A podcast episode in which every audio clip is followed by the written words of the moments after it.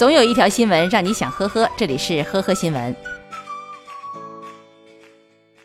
来自辽宁沈阳的马勇有高中学历，平时是无业游民。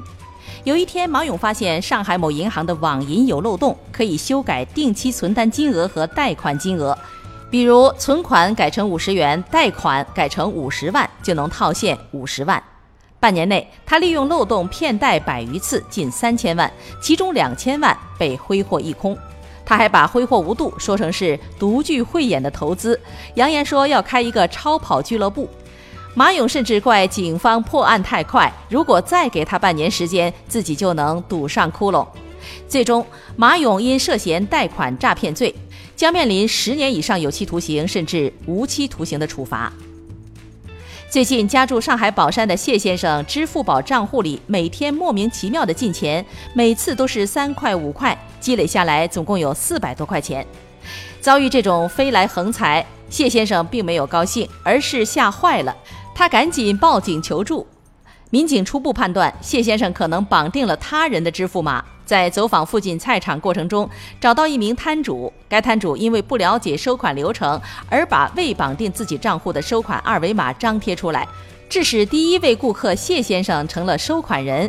谢先生把收到的四百四十七点四元都还给了摊主，摊主表示以后谢先生来买菜就打折。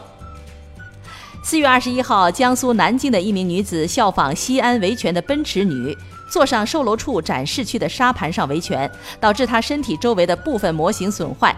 女子称自己遭到消费欺诈，买的房子还没有交付，但是实际情况和销售说的不符，包括三层玻璃变成了单层，电梯体积小，小区没有实现人车分离。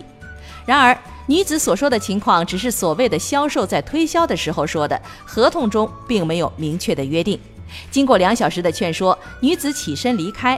目前，女子因为涉嫌故意损坏财物，已经被刑事拘留。损坏的沙盘维修费约需五万元。从今年三月份以来，男子蔡某连续偷了六家彩票店的一百六十五张彩票，而其中一家店就在警察局的对面。更为夸张的是，蔡某将偷回家的彩票刮开后，还嫌中奖率太低，竟然打电话给店家，扬言要告他们欺诈。这个时候，店家仔细一查，才发现对方竟然是窃贼，于是立即打电话报警。被捕以后，蔡某对犯罪事实供认不讳，称自己因为失业一时起了贪念。二零一八年七月十号晚，广西桂林的陈某发现一个陌生男子黄某竟然躲藏在自家的厕所里。在抓捕并压制住对方的过程中，黄某突感身体不适。警方到达现场后，发现黄某脉搏微弱。医护人员随后抵达，发现黄某已无生命体征。经鉴定，黄某的主要死因是胸腹部受到挤压，次要死因是心脏疾病。二零一九年二月二十八号，检察院以过失致人死亡罪对屋主陈某提起公诉，黄某家属提出索赔八十一万多元。陈某妻子称，现在只能补偿三万元。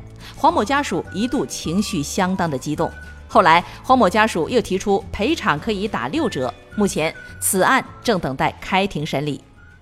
感谢收听今天的呵呵新闻，明天再见。本节目由喜马拉雅和封面新闻联合播出。